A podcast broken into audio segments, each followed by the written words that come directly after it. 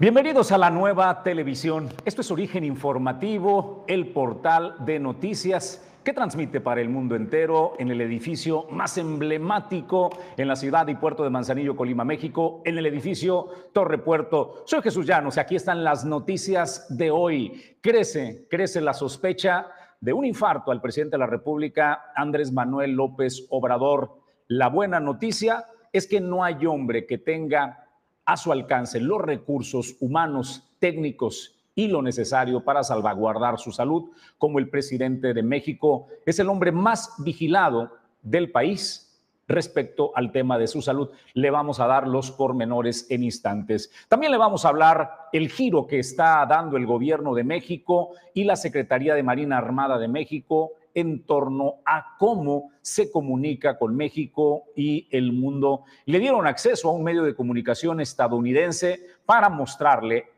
cómo, cómo es que el puerto Manzanillo es un puerto inteligente, seguro y llama mucho la atención. Vamos a analizar el tema y le vamos a presentar de quién se trata. Fue nada más y nada menos que a Jorge Ramos de Univisión, a quien le abrieron este espacio para conocer cómo se combate particularmente el fentanilo. Y en el comentario editorial de esta mañana le vamos a hablar de solo, solo el ejército mexicano no tiene mancha. Dice que si le pasan la Guardia Nacional a civiles, bueno, se compromete pues la pulcritud y estaría condenada a la corrupción. Esto, por supuesto, y más en instantes a través de Origen Informativo. Es un gusto darle la bienvenida a mi compañero de fórmula y conducción, Julio César González. Primer café de la mañana, cortesía Puerto Café. Buenos días, Julio. ¿Qué tal, Jesús? Muy buenos días. Buenos días al auditorio de Origen 360 que ya nos acompaña esta mañana de martes. Bueno, pues también le vamos a hablar sobre, eh, pues, qué tiene que decir el dirigente sindical de los trabajadores al servicio del gobierno del Estado, Martín Flores Castañeda. Y es que hace unos días se llevó a cabo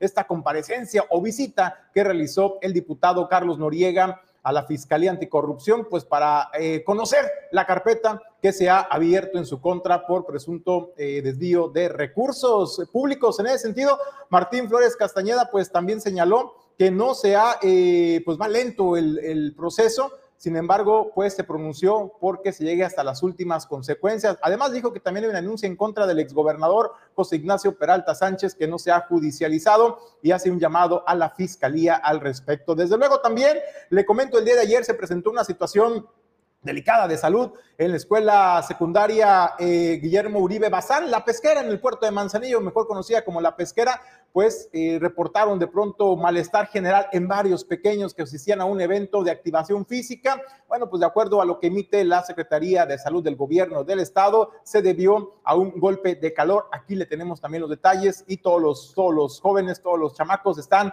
pues, están estables de salud. Desde luego también le comento, eh, el Instituto Nacional de Acceso a la Información ha dejado no ha dejado de trabajar pese a que no se han nombrado todos los comisionados. Así lo dio a conocer Josefina Román Vergara, la comisionada del INAI, quien señaló que sigue trabajando el INAI, pero no puede hacer ni dictámenes ni sentencias al respecto, pero sí está haciendo otro trabajo interno de oficina, pero sigue sin poder sesionar después de que también pues eh, les tumbaran el amparo que habían interpuesto para que se les permita sesionar con tan solo cuatro consejeros. Y desde luego también buenas noticias porque será este fin de semana cuando se esté llevando a cabo en el estado de Colima, pues esta primera, el primer festival de la sal de Colima el 21 de abril al 3 de mayo. Bueno, y también le vamos a hablar de la queja del sindicato que encabeza Martín Flores acerca de una denuncia que presentaron contra el exgobernador José Ignacio Peralta Sánchez que dice, no avanza, se enteró, se enteró de que la denuncia presentada en contra del ex exsecretario de Finanzas, eh, Carlos Noriega, que hoy es diputado local, bueno, pues está avanzando y el juicio en contra de Carlos Noriega avanza, pero dice, el que presentó el sindicato contra Nacho Peralta dice absolutamente nada. Esta información y más también le vamos a hablar de la limpieza que eh, encabeza Marta Cepeda y el Ayuntamiento de Manzanillo en favor de Adán Augusto López. Hay una campaña de limpieza porque están a Augusto y le voy a hablar de la incongruencia que eso representa, que como lema de campaña para un candidato eh, presidencial, para un precandidato presidencial, digan que están limpiando la ciudad, que ellos gobiernan, o sea que está hecho un cochinero la ciudad y lo tienen que limpiar como candidatos cuando como gobierno no pueden. Aquí vamos a hablar de esos temas y más. A partir de aquí, ahora le damos la bienvenida a Origen 360, el informativo. Origen 360 es presentado por Grupo Jacesa, dueño del mar Goodward Group International Logistics Services, Cima Group, Geotrucks Monitoreo Satelital, Torrepuerto Manzanillo, Restaurante El Marinero del Hotel Marbella, Holiday Inn Manzanillo, Puerto Café y Clínica Dental Local. Bienvenidos al informativo. Nosotros eh, vamos a, a, los temas. El primero de la mañana de hoy, por su importancia, es cómo avanza la salud del presidente Andrés Manuel López Obrador después de haber eh, pues interrumpido la gira eh, que tenía por el sureste y donde por cuestiones de salud tuvo que ser llevado de urgencia a la Ciudad de México. Los comunicados oficiales hablan de que el presidente está contagiado de COVID, pero cada vez crece más la sospecha. Hay columnistas, hay medios que afirman, incluyendo un medio, un medio de Mérida, que desde el primer instante aseguró que el presidente había sufrido un infarto y ese medio de Mérida permanece con asegurar que eso sucedió y bueno, hoy son cada vez más columnistas y medios de comunicación que dan por hecho que el presidente sufrió un infarto, sí, derivado del COVID. Y la verdad es que a nadie nos debe de sorprender que el COVID en un adulto mayor con problemas de afección cardíacos y diversos problemas de salud pudiera generarle eso. Debemos recordar que el COVID arrebató la vida de millones de personas en el mundo y de las principales eh, formas que se agravó el COVID fue la hipertensión, ataques eh, sorpresivos al corazón, fallas renales, fallas pulmonares, entre otras, la falla eh, multiorgánica era uno pues de los problemas que genera el COVID. La noticia, la noticia buena es que el presidente de la República, Andrés Manuel López Obrador, es uno de los hombres más cuidados en el país. No existe un solo ser humano en México que tenga todos los recursos de los que dispone el presidente de la República. Los mejores médicos, los mejores hospitales están al servicio del presidente de la República y eso, eso nos debe tranquilizar.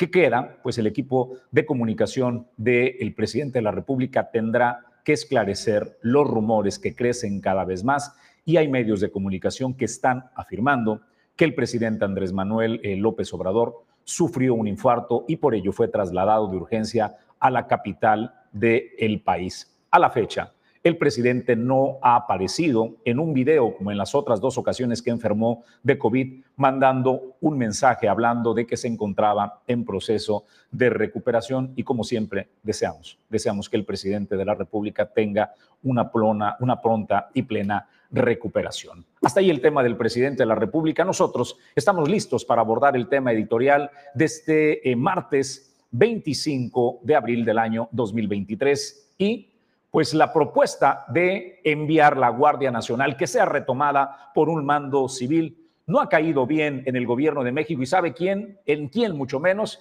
pues en la Secretaría de la Defensa Nacional, que era a quien le habían otorgado todos los poderes. ¿Qué advierte la Secretaría de la Defensa Nacional? Dice el riesgo latente de que un mando civil al frente de la Guardia Nacional corrompa esta institución, Julio César González? Bueno, Jesús, pues es que de acuerdo a esta evaluación de la propia Sedena sobre los efectos de la decisión del máximo tribunal de, eh, eh, pues de trasladar la Guardia Nacional a la, de, la, de la Secretaría de la Defensa Nacional, a la dependencia civil, a la Secretaría de Seguridad Pública Ciudadana, bueno, pues implicaría la pérdida de experiencia institucional como primera parte.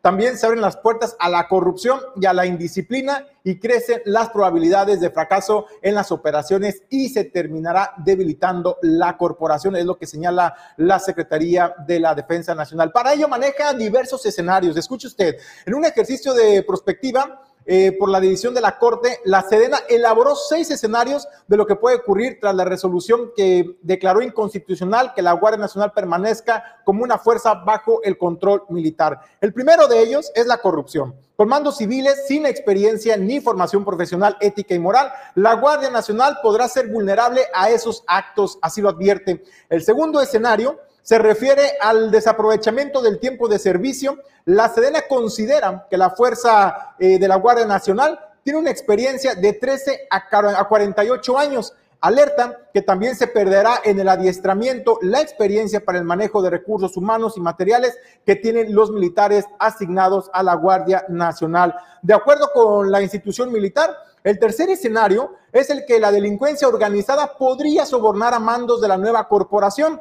Como cuarto, expone que el cuerpo armado se debilitaría, quedando propensa a que personal sin experiencia ocupe puestos de mando intermedio y superiores, lo que podría derivar en la toma de malas decisiones. Los últimos dos escenarios hacen referencia a la mala planeación de las operaciones sin una metodología basada en la doctrina que permita obtener resultados positivos, así como al incremento de actos de indisciplina y accidentes por la falta de una adecuada supervisión y orientación por parte de los mandos de todos los niveles. Para la Secretaría de la Defensa Nacional, el proceso de consolidación de la Guardia Nacional se basó en la transferencia del personal con las más amplias y altas capacidades y da cuenta de que hay 35 generales y 343 jefes mientras que de las jerarquías menores hay 2.486 oficiales y 11.043 sargentos primeros y segundos. Esos son los escenarios, Jesús, que presenta la Secretaría de la Defensa Nacional.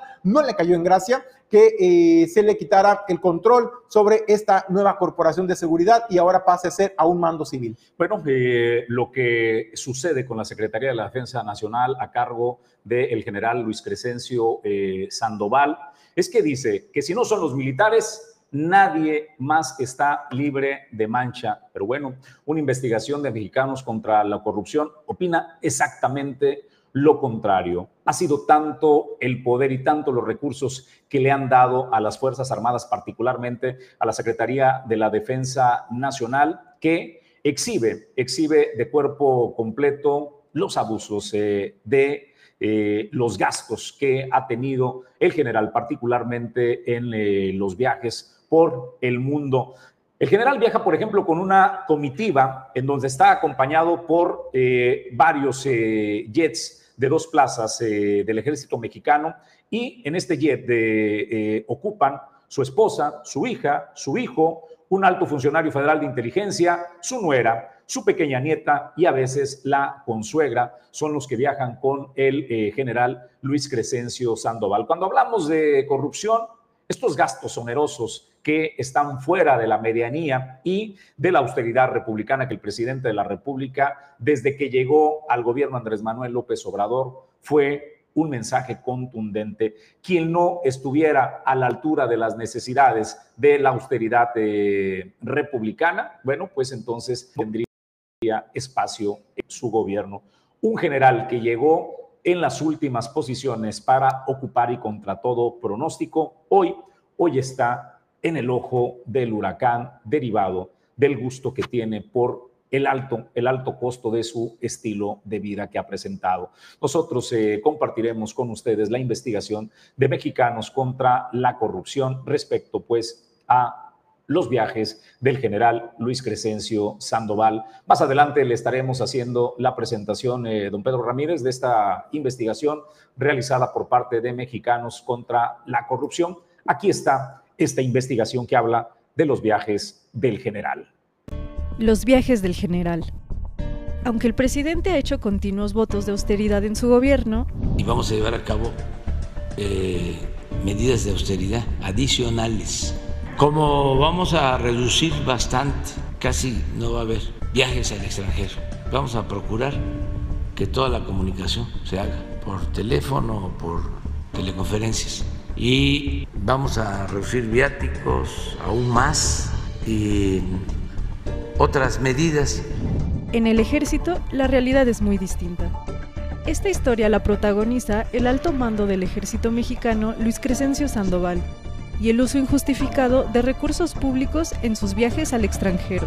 No son viajes comunes, son viajes de terciopelo, en jets del ejército, hospedajes en exclusivos hoteles, asistencia a partidos profesionales de básquet o béisbol, paseos y cenas en Nueva York, Moscú o Florencia, y compras en Denver o Milán.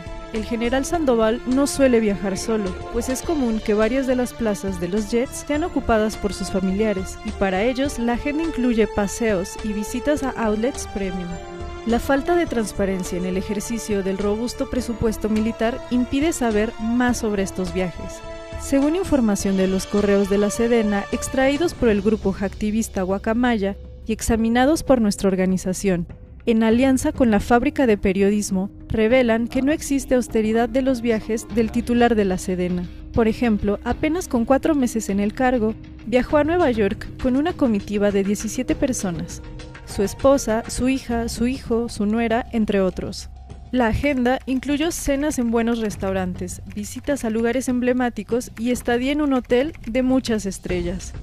Otro ejemplo, un viaje de 14 días a Italia, organizado por la oficina del general Sandoval para el grupo familiar, incluyó visitas a Roma, Florencia, Venecia y Milán. En el cuadro se enlistan algunas actividades y sitios a visitar en cada una de las ciudades, desde la audiencia papal de los miércoles en la Plaza de San Pedro, el Coliseo y los foros imperiales, hasta el Palazzo Vecchio, la Torre de Pisa, el Palacio Ducal o el Duomo de Milán. Solo en hoteles y transporte terrestre se gastaron 2.5 millones de pesos. Un caso más. Se reveló también un viaje de la orquesta del ejército a Rusia en el que solo de viáticos se gastó casi un millón de pesos. Todavía más. Los correos muestran que hubo un colado en el viaje a Moscú que no tenía por qué estar ahí. Se trata del hijo del general Sandoval, quien es un alto funcionario del Centro Nacional de Inteligencia. A pesar de la parcialidad de los datos públicos, los reportes de gasto que hace la Sedena dejan constancia de que el ejército no gasta poco en viáticos. El año pasado gastó 459.9 millones de pesos por este concepto solamente en el extranjero. Te invitamos a conocer los detalles de esta investigación en contralacorrupción.mx.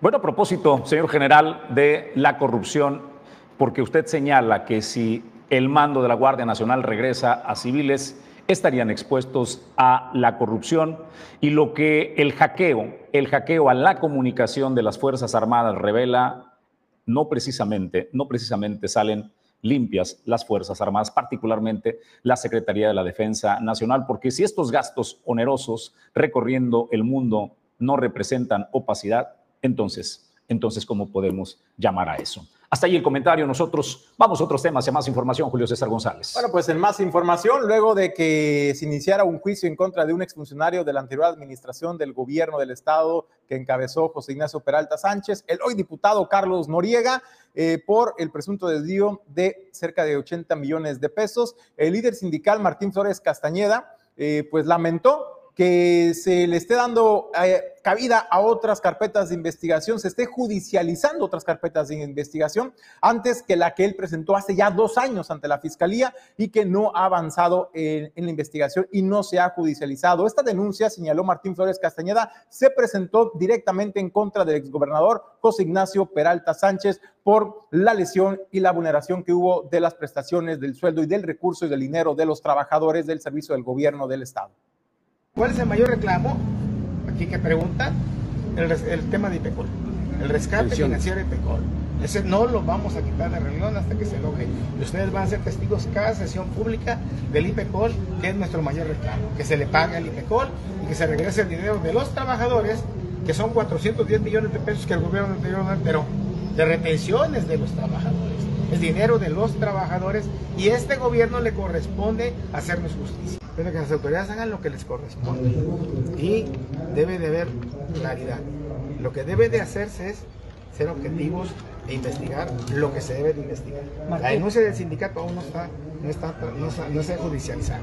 Martín. Y ese fue primero. Martín, el fiscal anticorrupción señalaba que si bien... O sea, no va a tener sesgos políticos. Yo les digo que la denuncia del sindicato Exacto. no está judicializada. Y me parece muy injusto que se adelante otra, otra carpeta.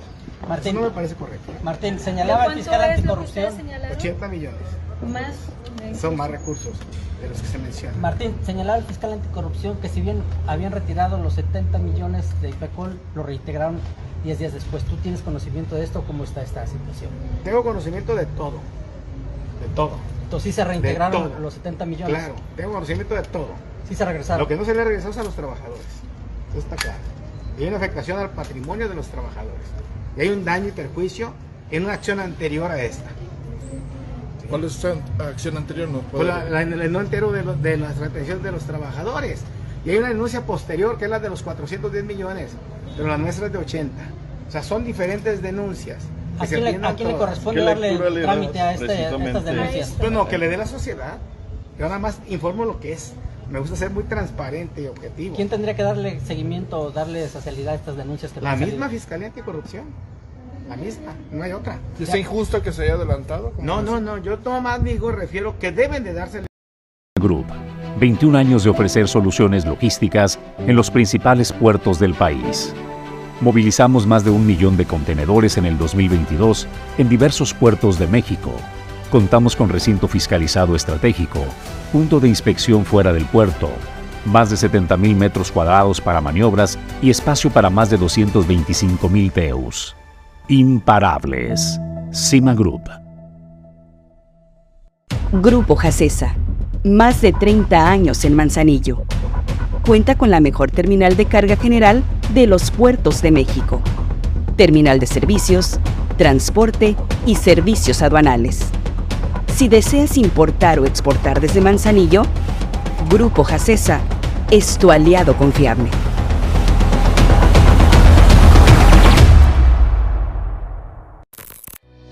GeoTrucks es una empresa dedicada a brindar servicios relacionados con el rastreo satelital de vehículos a través de GPS.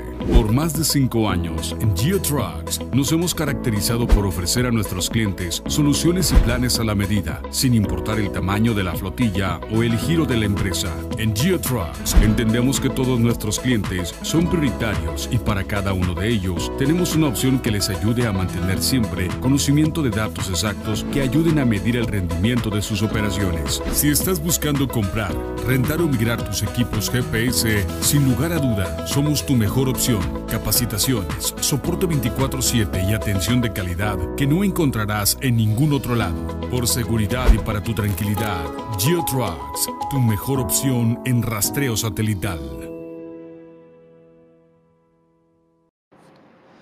Manzanillo cuenta con el puerto comercial más importante del país y sabe cómo se ha construido ese puerto comercial número uno en México y el quinto de América Latina. La comunidad portuaria de Manzanillo es la comunidad más fuerte de México y aquí, aquí dan los elementos. Así hemos construido el puerto comercial número uno de México, el Manzanillo Colima. Haciendo comunidad, trabajando en equipo pensando en el bienestar de todos. Somos la comunidad portuaria de Manzanillo, conformada por autoridades, navieras, terminales marítimas, operadores logísticos, agentes aduanales, transportistas e importadores y exportadores. Unidos, hemos creado la comunidad portuaria más fuerte de México. Elevamos la competitividad del comercio exterior siendo un puerto inteligente seguro agilizando la entrada y salida de las mercancías, convirtiendo al puerto comercial de Manzanillo en el puerto más productivo por metro cuadrado de México, con 252 hectáreas de tierra. El trabajo en equipo de la comunidad portuaria de Manzanillo permitió movilizar 3.473.852 teus en el 2022, posicionando así a Manzanillo como el puerto número uno de México en el rubro y el quinto en América Latina. Somos una comunidad portuaria que ve más allá del puerto comercial. Nos relacionamos con nuestra ciudad y sus habitantes, asumiendo nuestro compromiso de mejorar el entorno y convivencia social, mejorando vialidades, espacios recreativos e infraestructura urbana. Organizamos y promovemos eventos recreativos, culturales y deportivos. Comunidad Portuaria de Manzanillo orgullosamente, la más importante de México.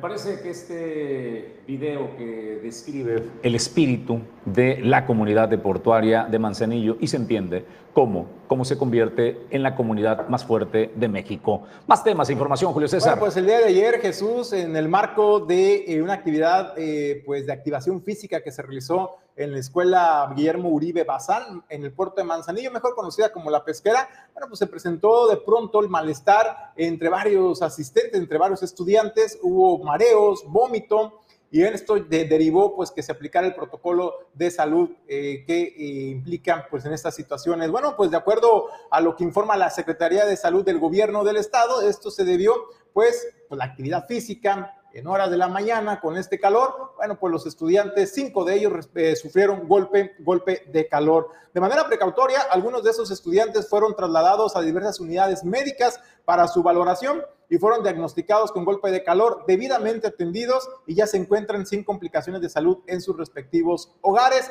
Eso es lo que trascendía el día de ayer en la pesquera para las personas que nos mandaban mensajes y nos preguntaban qué estaba pasando en la, en la secundaria y sobre el estado de salud de los estudiantes, bueno, pues se encuentran, se encuentran ya estables y se encuentran ya en sus hogares. Vamos nosotros a, otros temas y a más eh, información. Lo que le presentamos hace un rato de los viajes del general y lo oneroso, lo oneroso de los viajes de la Secretaría de la Defensa Nacional, eh, se reveló por filtración y porque hackearon los sistemas eh, de comunicación interna de la Defensa Nacional. Gracias a Guacamaya Leaks es que se conocen eh, el número de viajes, lo que representa, quiénes viajan y demás. No fue porque alguien haya ido al Instituto Nacional de Acceso a la Información y haya pedido que le revelaran estos datos. Probablemente han acudido personas y no han encontrado respuesta. ¿Sabe por qué? Porque al INAI lo tienen inoperante. El presidente de la República ha dicho que es un organismo que no sirve para nada. Adán Augusto López, el secretario de Gobernación, ha dicho que es lo que le conviene al presidente de la República y a su partido tener al INAI sin operar. Entonces, es por ello que si usted pide información acerca de cómo se gastan los recursos públicos, el gobierno o las instituciones que tienen acceso a estos recursos de todos los mexicanos. Por eso usted no puede obtener esta información. ¿Qué dice? ¿Qué dice la doctora Josefina Román Vergara, quien es comisionada de el INAI? Que con todo, el, eh, lo que han emprendido contra el instituto y el embate y el fuego bajo el que se encuentra, el INAI trata de resistir. Javier Acuña Llamas y entonces nos quedamos cuatro comisionados integrando plenamente. El artículo 33 de la Ley Federal de Transparencia establece que solo podemos sesionar si somos cinco comisionados. Ante eso, evidentemente ya no hay el quórum debido para sesionar. ¿Esto qué significa? No dejamos de trabajar. El INAI no se cierra. El INAI sigue trabajando. Lo que no podemos hacer es resolver los medios de imputación que los particulares interponen cuando los sujetos obligados no contestan una solicitud de acceso a información. Puede ser que contesten mal, que contesten tarde, que contesten incompleto. Entonces, a través de la misma PNT lo que nosotros hacíamos cada miércoles es resolver más o menos 500 recursos de revisión para principalmente pedir, instruir a los sujetos obligados que entreguen la información que se les está solicitando. Esa parte no podemos trabajarla en este momento. ¿Qué hicimos? Hicimos una controversia constitucional ante la Suprema Corte de Justicia de la Nación. Estamos en espera de que la Corte nos dé una suspensión, lo cual nos permita seguir sesionando. Pero el INAI hace mucho más que resolver recursos de revisión nosotros llevamos a cabo trabajos de capacitación, de socialización del derecho, de gobierno abierto, de transparencia proactiva. En lo personal, yo eh, tengo el tema de protección de datos personales, también de archivos y gestión documental. Entonces, seguimos trabajando en el INAI. Es un problema, sí es un problema histórico, porque por primera vez no estamos sesionando los miércoles eh, resolviendo asuntos es tan urgente que ya está fuera de tiempo. Eh, quien debe hacer los nombramientos es el Senado de la República. El Senado ya había nombrado a dos comisionados, una comisionada y un comisionado. El presidente de la República tiene la facultad de objetar los nombramientos, ejerció su facultad de objetar los nombramientos. Inclusive la comisionada que fue nombrada eh, hizo valer un amparo entonces, bueno, está pendiente también ese medio de impugnación. Sin embargo, con todo y ese amparo que se hizo valer por parte de, una de las personas que fue nombrada por el Senado, están dos espacios disponibles. Esos dos espacios, el Senado de la República podría nombrarlos hoy. Ajá. Entonces, bueno, debieran nombrarse por lo menos antes de que concluya este periodo ordinario de sesiones que concluye justo en abril. Al parecer es una consigna de los gobiernos de Morena, dado que en Colima también hay dos vacantes y está operando en medias el instituto. Sí, yo les decía que es muy afortunado que en la legislación de ustedes sí se permite que un secretario haga las veces de comisionado en funciones. A nivel nacional no, y en otras entidades federativas no ocurre así. A nivel nacional no tenemos el pleno, no resolvemos medios de impugnación, más menos 500%. Bueno, primero, ya escuchó, el Senado tiene que nombrarlos de ya los otros dos comisionados para la integración del INAI.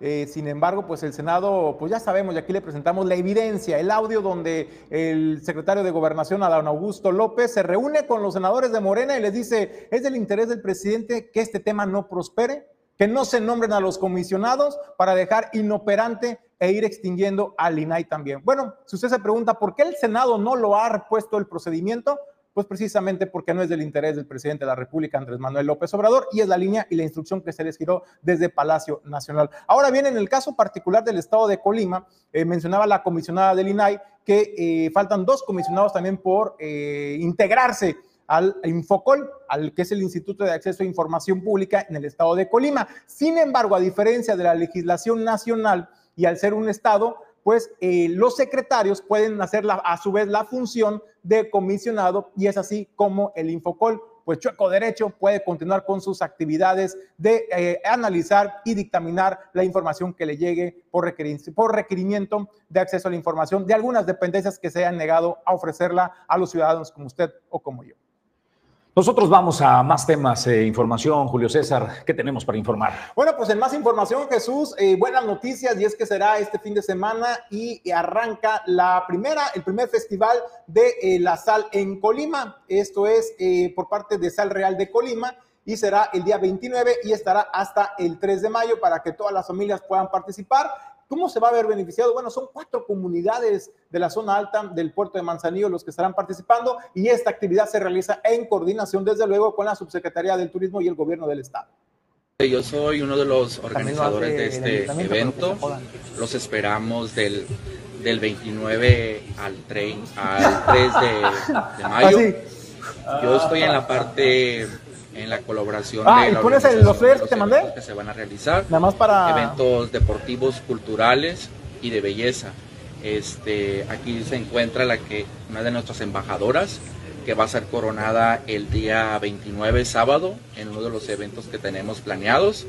También estoy en la coordinación de, de los equipos de voleibol, torneo que se va a realizar. Sí, nada más me mete el flyer ese y ya a los municipios de Colima, Manzanillo, Armería, eh, Tecomán, son los municipios que nos están apoyando en la participación. Va a ser voleibol, se acondiciona una cancha como si fuera playero. Este, la convocatoria está abierta a todos los equipos este, que asistan, va a ser de mujeres y de hombres. Es un evento donde se les va a dar una premiación, como a todos los que, a todos los equipos que participen pues todos son bienvenidos. Los, los esperamos en Sal Real de Colima. Es un festival donde vamos a integrar tanto la familia y todas las comunidades participantes que son eh, partícipes en este evento, que son comunidades, cuatro comunidades que es Venustiano Carranza, Cualata, San Buenaventura, Santa Rita y el ejido Nuevo Coyutlán, que son regiones que nos están respaldando mucho en estos eventos. Los invitamos y espero que nos acompañen durante esos tres días. Todos son bienvenidos. Muchas gracias. Bueno, pues ya escuchó, es el 29 de abril, el domingo 30 de abril y el miércoles 3 de mayo, actividades deportivas, culturales, artesanías, Va a, va a, estar ahí el ballet folclórico de eh, la Universidad de Colima, también la banda sinfónica del gobierno del estado de Colima. Va a haber eh, pues artistas, actividades para los más pequeñitos también para que pasen pues una celebración en familia del 29, 29, 30 y el 3 de mayo en la zona alta en el puerto de Manzanillo. Gracias, Julio. Eh, vamos a más información. Primero, primero le doy contexto rápido. La guerra al fentanilo y la guerra contra las armas, eh, la guerra al fentanilo en el territorio norteamericano y le piden a México que contenga los cárteles, la guerra contra las armas que ilegalmente los norteamericanos envían a México. Se ha llegado a un eh, acuerdo para combatir ambos frentes. Recuerde que hace apenas semanas estaba elevando el discurso para que en eh, el Senado de Estados Unidos se eh, elevara a categoría de terroristas a los cárteles mexicanos. Eh, el, acuerdo es, bueno, que se combatan ambos frentes. Ha dado un giro el gobierno de México acerca de cómo comunica y eh, el búnker, los búnker que son los puertos mexicanos vigilados por la Secretaría de Marina Armada de México, por primera vez abrió a los medios de comunicación estadounidenses de habla hispana, sí, pero radicados en los Estados Unidos. Me refiero particularmente a Univisión y a Jorge Ramos. Le abrió el puerto más importante de México, en donde se sospecha que pues, es uno de los puertos de entrada Lázaro Cárdenas, el Michoacán y el puerto de Manzanillo, Colima, de, desde donde Origen Informativo transmite su señal. Y esto es lo que abrió el gobierno de México y la Secretaría de Marina para que el mundo conozca cómo y con qué se combate el fentanilo. Nuestros equipos viajó al puerto mexicano de Manzanillo para ver cómo se cuela el fentanilo y qué hace el gobierno mexicano para combatirlo. Bueno, fue Jessica Cermeño que nos reporta desde el estado de Colima. Ahí miembros de la Marina Mexicana le mostraron cómo se revisan los cargamentos para detectar esa droga que eventualmente llega aquí al Univisión es el primer medio de televisión que tiene acceso a estas instalaciones de seguridad nacional vigiladas por la Marina Mexicana. Sus guardianes nos pidieron proteger su identidad, pero nos mostraron a detalle cómo sus equipos de rayos X y gamma son capaces de revisar en segundos qué esconden estos depósitos. Y la experiencia que también tienen, pues ya les ayuda a determinar si es algún tipo de sustancia ilícita o no. Que podría ser algún precursor químico, que si sale de este puerto ilegalmente pronto se convertirá en pastillas de fentanilo que terminarán en Estados Unidos. Por eso, diariamente se revisan hasta con perros entrenados unos 30 contenedores sospechosos, como este, que llegó desde China mientras nos encontrábamos ahí. Se llama Hatman Elite. Es un aparato de campo que puede analizar cualquier tipo de sustancia. En cuestión de segundos. Sí, se tarda dos, dos minutos. Resultó ser ácido tartárico, que sí se usa en el fentanilo, pero también en los alimentos. Esta vez sí había un permiso en regla para su importación. Por eso aquí hay una sospecha general, que muchas empresas que importan legalmente estos químicos ayudan a los narcotraficantes. Una tragedia. Bueno, pues eso es lo que consiguió este medio y es como está cambiando la comunicación por parte del Gobierno de México y la Secretaría de Marina Armada para que el mundo y particularmente los estadounidenses se enteren con qué herramientas eh, se trabaja en los puertos, en el puerto más importante de México y en uno del cual se tiene sospecha ingresa el fentanilo, el puerto de Manzanillo. Y a propósito de eso, bueno, emitió un comunicado la Secretaría de Marina Armada de México donde da a conocer que en días pasados en coordinación con la aduana de Manzanillo aseguraron aproximadamente 8.640 kilogramos de metanfetaminas contenidos en botellas de tequila en este puerto manzanillense. El aseguramiento fue resultado de la inspección a un contenedor con 960 cajas en su interior que contenían 11.500 botellas de tequila en presentación de 750 mililitros y que a su vez contenían un peso aproximado de 8.640 kilogramos de metanfetamina, misma que se pretendía exportar. Derivado de lo anterior, fue examinado por un sistema de identificación química y un binomio canino entrenado para la localización de drogas y posteriormente se procedió a tomar muestras para ser remitidas al Laboratorio de Farmacología y Toxicología de la Secretaría de Marina Armada de México para su análisis, confirmándolo como positivo a metanfetamina. La droga fue asegurada para su puesta a disposición ante las autoridades competentes e integración de la carpeta de investigación correspondiente. Cabe destacar que durante el presente año, la Secretaría de Marina, a través de la Armada de México, ha asegurado y destruido aproximadamente 114.3 toneladas de metanfetamina. Así las cosas, y el combate de las drogas ilícitas que ingresan al puerto de Manzanillo y el mensaje que el gobierno de México envía también al mundo entero. Nosotros vamos a más temas e información. Julio César González, momento de darle la bienvenida a nuestro invitado en el estudio. Bueno, pues tenemos el gusto de saludar y presentar en los estudios de origen informativo al ingeniero Jorge Armando Gaitán, quien es de Escuadras Unidas del puerto de Manzanillo, de los hombres de a caballo. Usted los conoce como los hombres de a caballo en el puerto de Manzanillo. Ingeniero, un gusto tenerte en Origen Informativo. ¿Cómo estás? Muy bien, gracias. Este, y al contrario, muchas gracias por la invitación. Oye, sabemos la tradición de las cabalgatas eh, y aparte la historia que tiene también muy arraigada en el estado de Colima, la tradicional cabalgata de Juárez, que es eh, recrear de alguna manera la travesía de Benito Juárez durante el estado de Colima, cómo hizo la travesía de la capital, cómo trascendió y cómo llegó al puerto de Manzanillo y lo que representa esto para la preservación, la conservación de nuestras tradiciones y de la identidad y de la historia de los colimenses también. Sí, así es, es parte de eh, por lo que un grupo pues, de amigos de a caballo del Estado eh, decidimos hacer este, este recorrido que ya tiene algunos años.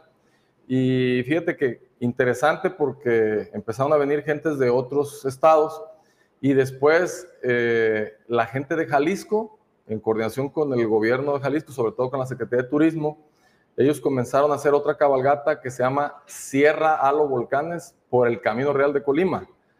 La empezaron en el Mesón de Colombo, que está ahí por Ciudad Guzmán. Me tocó ir a mí a la primera y desde ahí nos venimos hasta Manzanillo. Eh, y ahorita ya sale desde Guadalajara. La han, hecho cada año.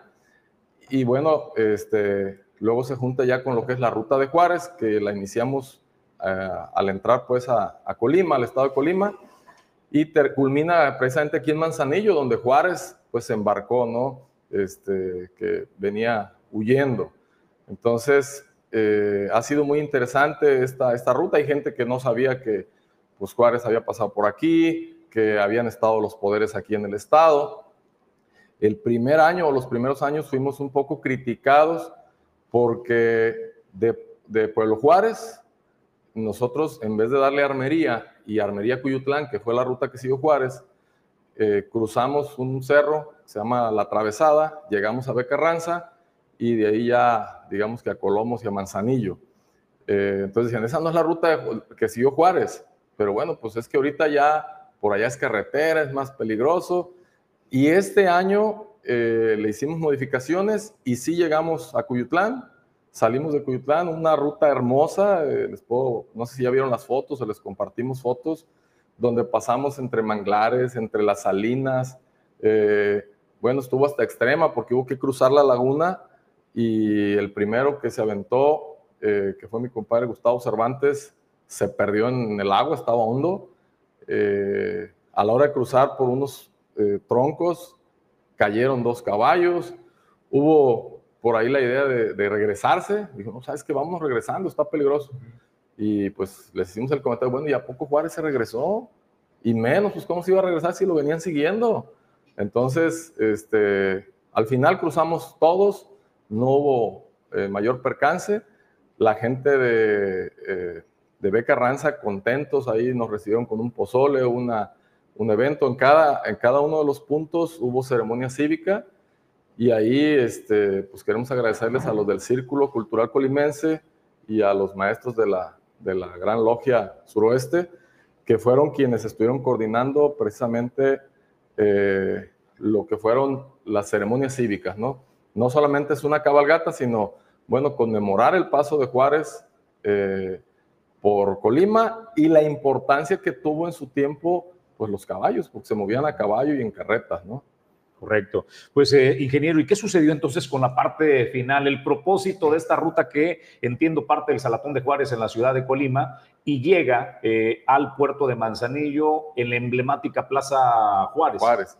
Sí, mira, ya habíamos eh, hecho un recorrido primero de Cuauhtémoc al Salatón y luego ya este, del Salatón a Pueblo Juárez y ahí venimos en etapas esta ocasión. Eh, aprovecho, si me permites, para agradecer a los presidentes municipales del resto del estado, que la verdad, eh, cada uno en la medida de sus posibilidades nos apoyaron del partido que haya sido. Mm, aquí en Los Caballos no vemos colores y nos apoyaron bien. En el caso de Manzanillo, eh, bueno, desde el primer año que entró este, Griselda Martínez, venimos a solicitarle, antes nos prestaban la ramada del DIF y nos apoyaban con la comida, con la cuestión de la vialidad. Eh, ella en el primer año nos dijo que pues no había, no había apoyos, Sin embargo, creo que en esa ocasión sí nos prestaron la, ramada del, del, DIF y la vialidad. En esta ocasión, eh, quienes se encargaron de ese tema nos dijeron, ya está, porque decimos, hay que, hay que este, atender al ayuntamiento, eh, como quiera que sea, este, pues están al frente, hay que ir a la, a la plaza. Y hicieron lo propio, eh, nos dijeron, ya está, incluso que probablemente fuera la presidenta tanto a, a Beca Ranza como a, aquí a la Plaza Juárez. Nos iban a apoyar con vialidad. La, la ramada está prestada, pero está rentada, entonces pues no había posibilidad. Entonces eh, hicimos la comida en otro lugar, la costeamos ahí entre varios amigos. Y eh, pues nuestra sorpresa fue que al, al, ir entrando a Colombo nos para una patrulla y nos dice, por instrucciones solamente no van a poder entrar al primer cuadro de, de la ciudad. Cosa que nos extrañó. Pues ni modo de discutir ahí con la, la de tránsito. Ah, pues está muy bien. Continuamos y sí, nuestra sorpresa fue que pues ya, digamos, a dos cuadras de culminar nuestra ruta, este, nos cerraron el acceso. Eh, por cierto, también agradecer al gobierno del estado que nos vino dando seguridad toda la ruta de Juárez. Fueron los que nos escoltaron también aquí. Vialidad de Manzanillo, al último no sé por qué no nos acompañó. Y bueno, les dijimos, a ver, a ver, este, con prudencia, con calma, el tráiler se puede quedar aquí, ¿verdad? Nosotros vamos a pasar a caballo. Yo le decía, oye, este, no, hay instrucciones de que no. ¿Dónde está el libre tránsito? Ahí está la constitución. Yo puedo venir en burro, a caballo, en bicicleta, a pie, en carro, y mientras no cometa ninguna infracción, no tienes por qué impedirme el paso. Este, por ahí alguno de los oficiales este, me dijo, mira, yo te entiendo, yo soy licenciado, dice, pero tenemos instrucciones y pues tenemos que acatarlas, ¿verdad? Entonces... ¿Saben los motivos, Jorge Armando? ¿Hay algún motivo? Es decir, es un tema de reglamento, es que no porque la Constitución te permite el libre tránsito. Es. un tema de seguridad. ¿De qué trata el tema? ¿Cuáles son los motivos de Griselda Martínez? Pues mira, yo creo que los motivos ella es la que los tiene que saber. Nosotros solamente especulamos. ¿No, se los ha expresado? No, fíjate que quisiéramos, el año pasado eh, que quisimos hacer pues también la entrada a la música en Manzanillo, pues ya ves que no nos toman en cuenta hicimos un oficio, no nos contestaron. Este año no nos han contestado, vamos igual que el año pasado, igual no nos han contestado. Este, quisimos verla, no nos recibió. Bueno, tuvimos que ir a Cabildo, no lo metieron, no, no quiso que se metiera asunto de Cabildo, que porque no le compete al Cabildo, sino a ella. Al final, con una serie de requisitos accedió, ya ves que nos recortaron también. Este año estamos en las mismas, la gente está hablando, oye, pues queremos hacer nuestra entrada a la música y seguimos. Estamos hablando para las fiestas de mayo. Para las fiestas de mayo. En este caso de la ruta de Juárez, te digo, no, no sabemos los motivos. Sí, la presidenta nos ha expresado que ella no está de acuerdo en ese tipo de expresiones o de tradiciones, de cabalgatas, este, porque bueno, para ella es como que los hacendados estamos yendo a presumir los caballos, que somos una bola de borrachos este, dijo un amigo el otro día que, en Cabildo nos empezó a decir muchas cosas. Dijimos, no, pues a la primera mentira vamos a, revirarle, ¿no? Pero la verdad es que va gente de todo tipo. De hecho, la mayoría con trabajos mantienen su caballo. Este, algunos no tienen remolque para acompañarnos en otros lados. En esta ruta, pues nos van acompañando los de la zona, ¿no? Por donde vamos pasando. Algunos vienen de Jalisco. Este, y, bueno, hay cosas que no nos van a gustar, pero pues, son tradiciones que hay que respetar. Entonces es lo único que, pedimos. Creo que dijiste algo, una verdad absoluta, Jorge Armando. Eh, el gobernar no es de percepción, ¿eh? no es de lo que a mí me guste como gobernadora, como presidenta municipal, como delegado. No, tengo que gobernar para la gente, para la población. Y como tú dices, no puede atentar contra una tradición que no tiene un año, no tiene diez años, tiene años, tiene años esa tradición de la cabalgata de Juárez. También la participación de los hombres de a caballo. Es una tradición verlos desfilando en, el marco de las fiestas de mayo convocan a las familias, a Jorge Armando, eh, los niños son los primeros en ver a los caballos, les gusta ver a los animales, convivir con ellos también, y me parece que por cuestiones de percepción, y lo voy a decir así, eh, corto de mente, eh, pues atentan contra las tradiciones en el estado de Colima. Sí, mira, quiero también aprovechar, si me lo permite, hacer el agradecimiento a los, a los diputados locales de Manzanillo, que tenemos cinco, este, también nos apoyaron ahí Eh, en el caso pues de la, de la comidita, ahí también le aportaron. Eh, algunos regidores también del, del, Ayuntamiento de Manzanillo también nos, nos, estuvieron apoyando. Por ahí, fíjate que me gustó, eh, algunos diputados participaron en algunas, en algunas etapas y el día domingo nos acompañó Rubén Romo eh, de Colomos. A, yo pensé que no le iba a terminar, pensé que iba a un tramito y no, sí, la terminó y decía, oye, me duelen las rodillas, para que veas lo que es andar a caballo y le dije, pues saca el pie del estribo, mire, ya fue, le gustó. Al final dice, mira, este, le dije, oye, pues ahora que te entrevisten, coméntalo.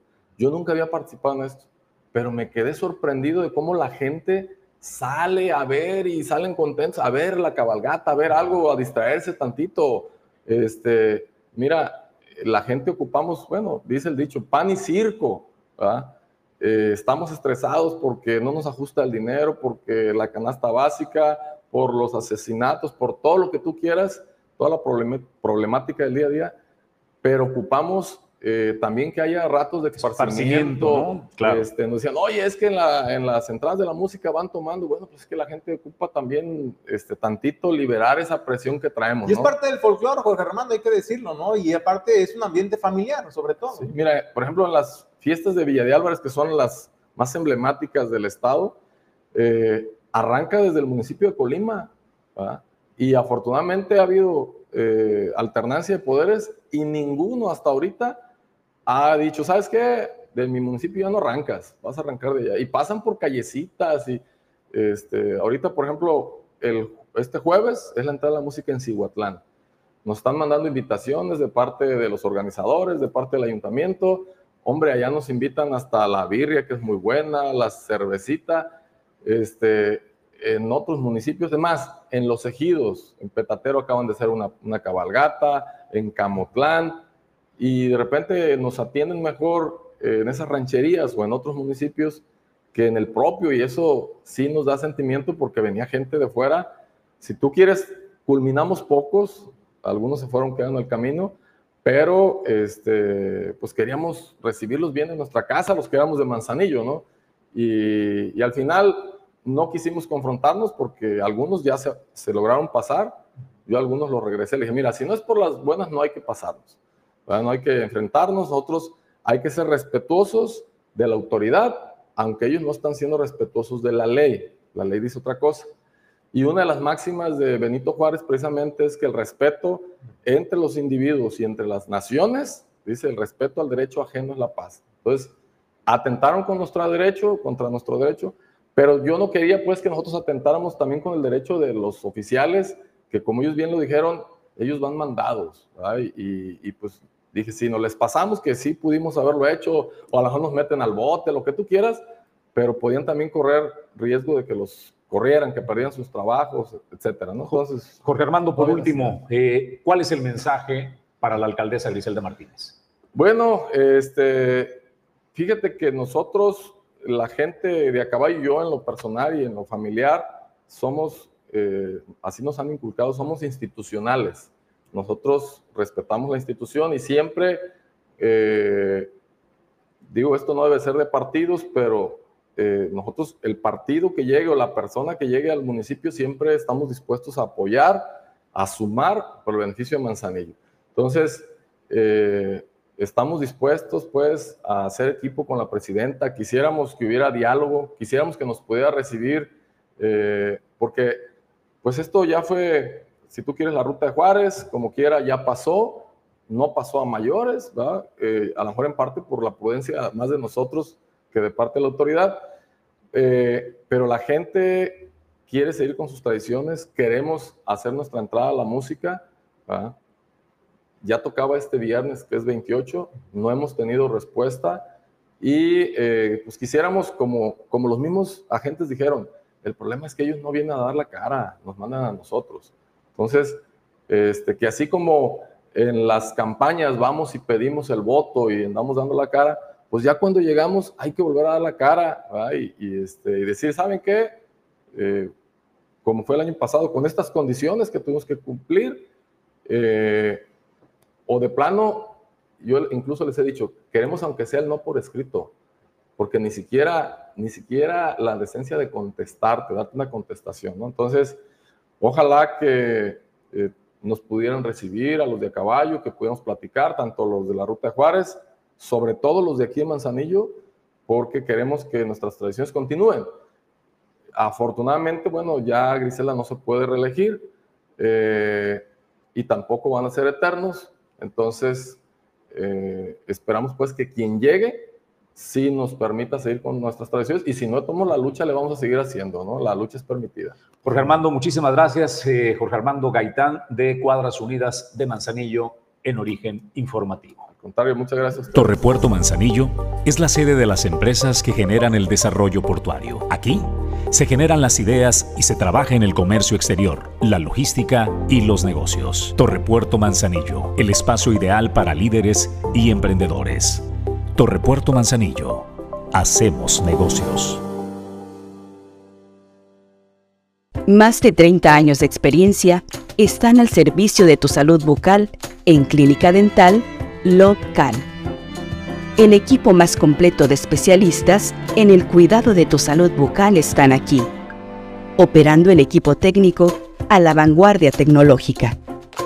Clínica Dental Local. En Manzanillo, somos los profesionales.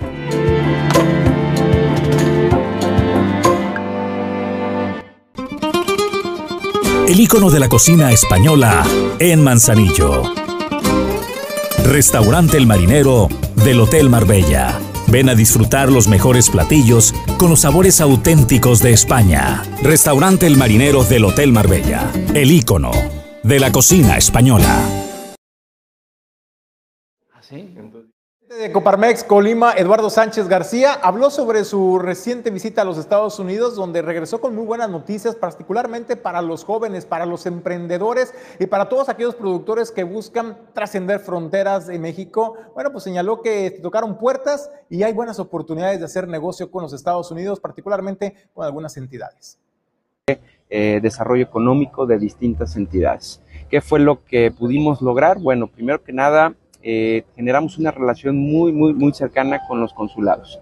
Los consulados son quienes conocen las empresas instaladas en Estados Unidos. En su mayoría nos pudimos acercar a empresas de personas mexicanas que ya tuvieron éxito en el extranjero y que tienen una pertenencia por apoyar e impulsar productos mexicanos. Nosotros estamos realizando convenios de colaboración donde podamos acercar a las empresas colimenses a los consulados y que a través de un trabajo con los, los, quienes representan los consulados, que son los cónsules, podamos generar eh, relaciones comerciales con empresas instaladas en los Estados Unidos para llevar productos de alto valor a un mercado de alto valor. Eso es uno, eh, es uno de los objetivos principales que hemos perseguido con estas representaciones. En, hace más de un mes estuvimos en, en California, ahora nos tocó representar en Texas, estuvimos en tres ciudades y pudimos conocer distintas empresas desde el sector agroalimentario hasta el sector de servicios, de tecnología, y a través de estos convenios vamos a estar impulsando que emprendedores colimenses puedan llevar sus productos y servicios a un mercado de alto valor y que esto lo puedan hacer con el acompañamiento puntual de la Coparmex en el desarrollo de su modelo de negocio, pero también en el desarrollo de todo lo necesario de normativa, cumplimiento, logística, para que sus productos y servicios puedan llegar al extranjero y puedan ser colocados en un mercado de alto bueno, pues también habló sobre el tema de las comparecencias que se empiezan a dar, como el del diputado Carlos Noriega, ex secretario de Finanzas de José Ignacio Peralta Sánchez en la anterior administración estatal. Y bueno, al respecto señaló que, eh, pues como gremio empresarial, se pronunció porque se llegue hasta las últimas consecuencias, se proceda contra quien se tenga que proceder y, sobre todo, pues siempre, eso sí, cumpliendo, cumpliendo y respetando los derechos de los involucrados, pero eso es lo que señala. Bueno, primero que nada, siempre que se haga cumplir la ley y que se cuide que el Estado de Derecho se aplique, Coparmex siempre ha sido un gran propulsor de que las instituciones hagan valer la ley. Aquí lo que tendremos que decir es que se haga valer la ley, que se cumpla con lo que marca nuestra Constitución, que se escuche fuerte y clara la voz del fiscal anticorrupción, de la Fiscalía, y que todo esto se agote en resultados para que se esclarezca qué fue lo que ocurrió y si existe responsabilidad de cualquier persona con cualquier nombre y apellido, pues que se haga valer la ley. Respecto a este tema, finalmente es un ciudadano el que presenta la denuncia, el gobierno no ha presentado ninguna denuncia, no ha tenido avances de ninguna denuncia a este respecto. Esto lo hace un ciudadano que presentó la denuncia prácticamente hace dos años y no el gobierno.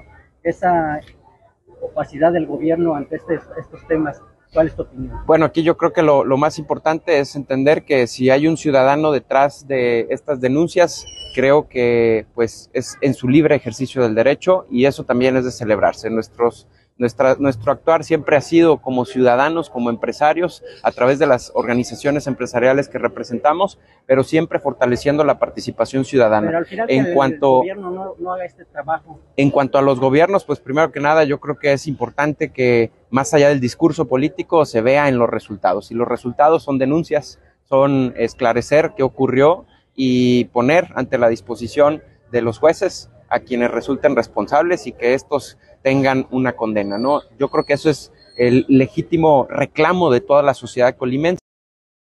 ¿Qué ha pasado con Vladimir Parra? Ya sabe que lo señalan de violencia eh, por razón de género. Pues en la Comisión Estatal de los Derechos Humanos dicen que se está haciendo lo que con otros expedientes donde la autoridad responsable no acepta la recomendación. El procedimiento marca que será el Congreso quien lo cite para que explique la negativa de la aceptación. Bueno, en el caso de eh, la recomendación que emitió la Comisión de Derechos Humanos, como en todos los demás expedientes que hemos resuelto al respecto, bueno, sujetamos al procedimiento que ya está establecido dentro de la ley orgánica, que conlleva que una vez emitida la recomendación, eh, la autoridad responsable tiene la posibilidad de aceptarla o no aceptarla y también la posibilidad de presentar un recurso de inconformidad si no están de acuerdo con la recomendación emitida. En esta recomendación en particular no hubo ningún recurso de inconformidad interpuesto dentro del periodo del tiempo que contempla la ley, por lo tanto la recomendación sigue firme independientemente de que la autoridad responsable lo hubiera aceptado o no. En este caso en particular, como no fue aceptada la recomendación, lo que nos establece el procedimiento es remitirla al Congreso para que ellos mismos citen a la autoridad responsable para que expliquen de manera pública cuál es la causa de la negativa. Entonces, en el caso de la Comisión de Derechos Humanos, nos corresponde sujetarnos al procedimiento, como lo hemos hecho en algunos otros expedientes, donde la autoridad responsable no acepta la recomendación. Bueno, el procedimiento marca que será el Congreso quien los cite para que expliquen la negativa a la aceptación. Bueno, en el caso particular del actuar de la Comisión de Derechos Humanos, siempre nos hemos sujetado al marco legal y constitucional. Todos nuestros actos están sujetos a lo que establece el artículo 102 de la Constitución Política de los Estados Unidos Mexicanos en su apartado B, donde de manera muy clara establece que la Comisión de Derechos Humanos tiene competencia para conocer de violaciones a derechos humanos por parte de autoridades o servidores públicos. Y en el único caso en donde no tenemos competencia en los asuntos es en materia jurisdiccional y en materia electoral. En materia jurisdiccional será directamente el Poder Judicial quien resuelva y en materia electoral es el Tribunal Electoral. En este caso en particular, como en otros, siempre nos hemos sujetado a las competencias. Las determinaciones que tomamos en los expedientes están totalmente apegadas al marco legal y constitucional y en ningún momento hemos excedido ni en un centímetro el eh, ámbito de competencias de la Comisión de Derechos Humanos. Por lo tanto, esta recomendación, como todas las demás, desde luego que están sujetas al marco electoral. Bueno, imagínese que esta recomendación que emitió la Comisión Estatal de los Derechos Humanos contra Vladimir Parra por violencia de género va para tres años. Y no lo han podido ni siquiera notificar. Cuando era diputado Vladimir Parra, el Congreso dijo, no, no aceptamos la, recomendación. Y bueno, no la aceptan, ah, bueno, nos la llevamos, ¿no?